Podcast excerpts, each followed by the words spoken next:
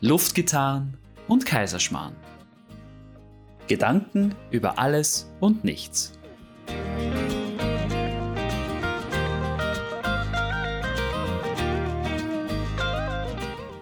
Hallo bei einer, ja man kann sagen, Bildungsfolge von Luftgitarren und Kaiserschmarrn. Heute bin ich mal nicht alleine, bei mir ist nämlich der Felix. Hallo Felix. Hallo. Du bist der Sohn meiner besten Freunde und bist vor kurzem offiziell Teenager geworden. Yeah! Nochmal herzlichen Glückwunsch. Dankeschön. Der Felix ist heute so nett und leistet ein bisschen Aufklärungsarbeit. Ganz kurz möchte ich noch die Vorgeschichte erzählen, warum wir beide heute hier sitzen und plaudern. Ob an der Supermarktkasse, im Eisgeschäft oder im Vorbeigehen, wenn ich Jugendlichen zuhöre, die miteinander quatschen, da habe ich immer wieder festgestellt, dass ich zwar die Wörter kenne, die sie so zwischendurch verwenden, aber die Bedeutung in dem Zusammenhang überhaupt nicht zuordnen kann.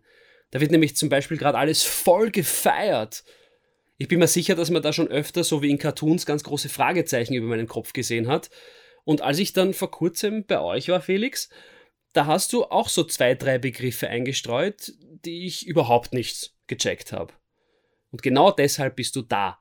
Du gibst uns heute einen Grundkurs, damit die Verständigung zwischen den Generationen wieder einigermaßen klappt. Und wenn es für dich okay ist, können wir am Ende der Folge dann versuchen, einen kleinen Dialog mit den gelernten Vokabeln zu führen. Ja, können wir auf jeden Fall machen. Ich gebe mir Mühe. Gut, dann schlage ich vor, wir springen gleich ins Thema Jugendsprache und was dahinter steckt. Und jedes Gespräch beginnt mit einer Begrüßung, also sage ich noch einmal, hallo Felix, schön, dass du da bist. Und wie würde die Jugend jetzt darauf antworten? Was geht oder was geht ab zum Beispiel? Mhm, was geht ab? Hoffentlich der Nierenstein. Okay, gut, diese Anrede, die kenne ich gerade noch.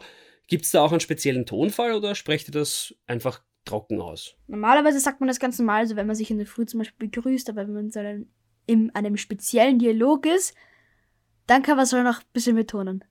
Okay, anderes Szenario, wenn du mir jetzt vorschlägst, etwas richtig köstliches essen zu gehen, wo mir schon bei dem Gedanken an den kulinarischen Genuss das Wasser im Mund zusammenläuft, wie formulierst du das? Also ich persönlich würde jetzt einfach sagen, gehen wir fuden?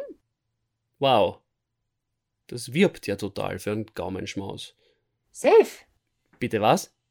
Safe bedeutet so viel wie sicher, auf jeden Fall, definitiv. Okay, safe. Ah ja, und was ich noch mitbekommen habe, Teenager von heute verlieren sich oft selbst. Wie meinst du das denn bitte? Na, die sind total oft lost. Das stimmt, aber das bedeutet was komplett anderes.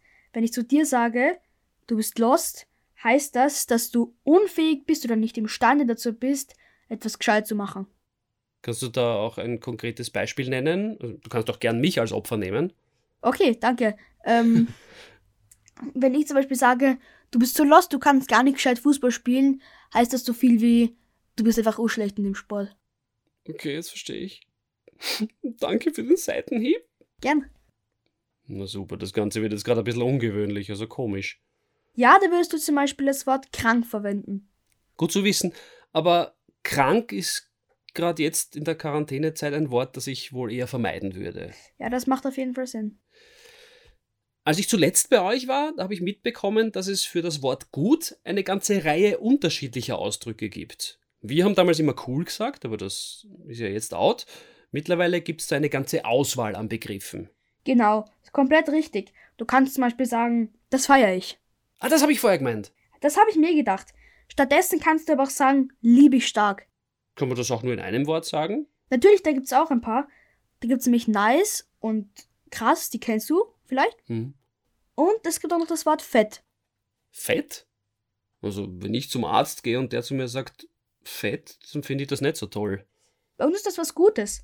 Aber das kannst du natürlich auch noch steigern. Wenn etwas besser als gut ist, dann ist es übelst. Also zum Beispiel übelst krass. übelst. Also Das klingt sehr cool. Also nicht cool, sondern fett. Gibt es darüber dann noch eine Steigerungsform? Ja, es gibt so ein Wort, das an der Spitze steht und das gar nichts mehr toppen kann und das ist einfach nur Deluxe. Deluxe, also so wie ein Luxusurlaub. Ja, nicht ganz. Es ist einfach Deluxe. Oh, okay. Gut, gesamt gesehen war und ist die Kommunikation zwischen den Generationen einfach immer schon herausfordernd gewesen. Genau, einfach Hardcore. Entschuldige bitte.